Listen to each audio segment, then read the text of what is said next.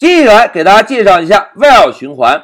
同学们，老师啊，首先给大家再强化一下，什么叫做让指定的代码重复的执行？同学们看一下下面的需求啊，打印 Hello Python 五遍。哎，同学们思考一下，这个需求如果我们想要实现，应该怎么做呀？哎，有同学说 so easy 呀，要打印就 print 函数，要五遍就 Ctrl C Ctrl V 就可以了。来，现在老师选中这个需求文字，让我们回到 p y 上做个简单的演练。老师呢，首先把需求粘贴进来。现在大家看啊，要打印就用 print 函数，要打印的内容就写在引号内部，对吧？好，第一个 Hello Python 打印完成。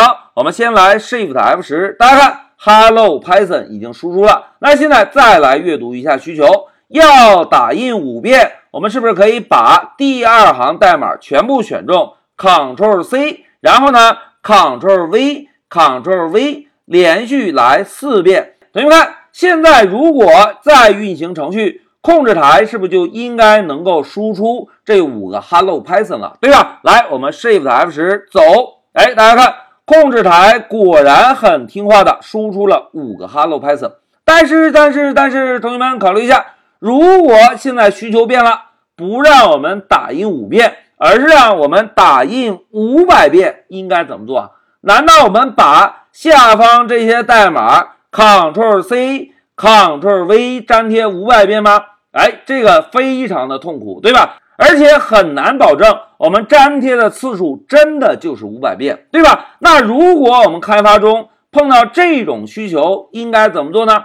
哎，让我们回到笔记啊。同学们，在我们开发的时候啊，如果希望让指定的代码，也就是 Hello Python 啊，按照指定的次数重复执行，我们呢可以使用 while 循环就可以轻松搞定了。while 循环在 Python 中最常用的应用场景就是让指定的代码按照指定的次数重复执行。那接下来让我们看一下 while 循环的基础语法。老师首先啊，把笔记放大一些。同学们，首先让我们看一下 while 循环的基础语法。在我们开发中啊，如果希望让某一些代码重复执行，譬如刚刚的 Hello Python，我们呢就可以在这些代码的上方顶格写一个 while，然后呢在 while 后面跟上一个条件判断，在条件判断的末尾同样需要跟上一个。重要的冒号，哎，同学们回顾一下之前我们学习的判断语句，在条件后面是不是同样需要跟上一个重要的冒号，对吧？当这个冒号写完之后，我们呢就可以在 while 的下方先增加四个空格的缩进，然后呢以这四个空格的缩进为基础来编写我们需要重复执行的代码就可以，仅此而已，同学们。看一下 while 循环的基本语法啊，是不是跟我们之前学习过的 if 语句非常非常像，对吧？唯一的区别呢，就在于使用的关键字不同。if 判断使用的是 if，而 while 循环使用的是 while，其他的都是判断条件，都是有一个重要的冒号，然后呢，都是增加四个空格的缩进。以四个空格的缩进为基础来编写条件成立时需要执行的代码，对吧？那 while 循环又如何能实现按照指定的次数来执行这些代码呢？哎，关键时刻到了，同学们不要走神啊！在我们使用 while 循环的时候，通常呢会在 while 这个关键字上方先来设定一个初始条件。注意啊，这个初始条件啊。通常就是用来记录我们这个循环执行次数的，我们呢可以把它叫做一个计数器。哎，计数器太专业了，老师呢给大家写一个通俗的代码。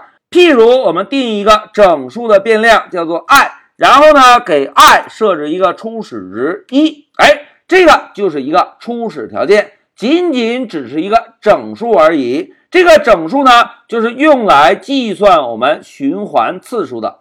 当这个整数的初始条件定义完成之后，大家看啊，在 while 这个关键字后面是不是需要增加条件判断，对吧？这个条件可以怎么写呢？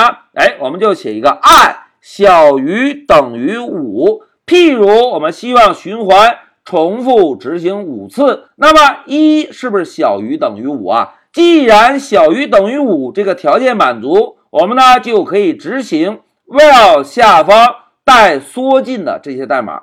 当这些代码执行完成之后，哎，关键点到了，同学们看最末尾一句是什么？处理条件，对吧？计数器加一，哎，为什么老师写了一个计数器加一呢？同学们看，之前定义了一个变量 i 等于一，而 i 小于等于五这个条件，对于数字一来讲，是不是永远都是成立的，对吧？那为了保证下方的代码执行指定的次数，我们通常在代码的下方同样增加四个空格的缩进。然后呢，我们就针对之前这个计数的变量 i 来做个处理。老师写一下啊，i 等于 i 加一。哎，大家看，一加一等于二，对吧？当做完加一操作之后，我们呢再重新回到 while 循环这里来比较一下条件。大家看，二是不是同样满足小于等于五这个条件，对吧？既然满足，我们呢就再次执行这一段代码。执行完成之后，哎，再一次对 i 这个计数变量进行加一，二加一等于三。然后呢，我们再来判断条件，三同样小于等于五，那么就继续再执行这个代码，依次类推，一直把 i 加到六。注意啊，六是不是就大于五了，对吧？加到六之后，while 这个关键字一判断，哦，条件不成立，不成立怎么做呢？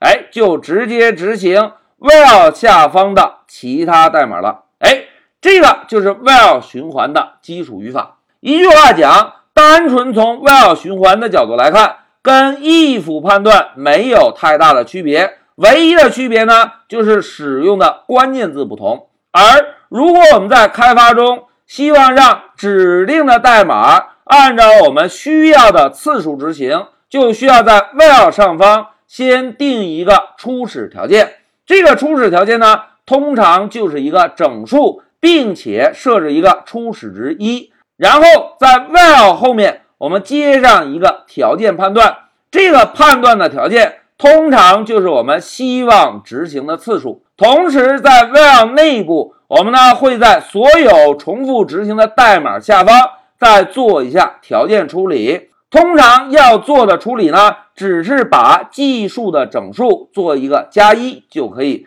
当计数处理做完之后，这个 while 语句在执行的时候，就能够按照我们指定的次数重复的执行代码了。哎，这个就是 while 循环的基本语法。同时，老师要重点强调一下，同学们，之前我们在学习 if 语句的时候，老师反复强调过，我们在阅读代码的时候。可以把 if 语句以及下方的缩进部分看成一个完整的代码块，对吧？而 while 语句同样如此。我们在阅读代码的时候，可以把 while 关键字以及下方所有带缩进的代码都统一看成一个完整的代码块。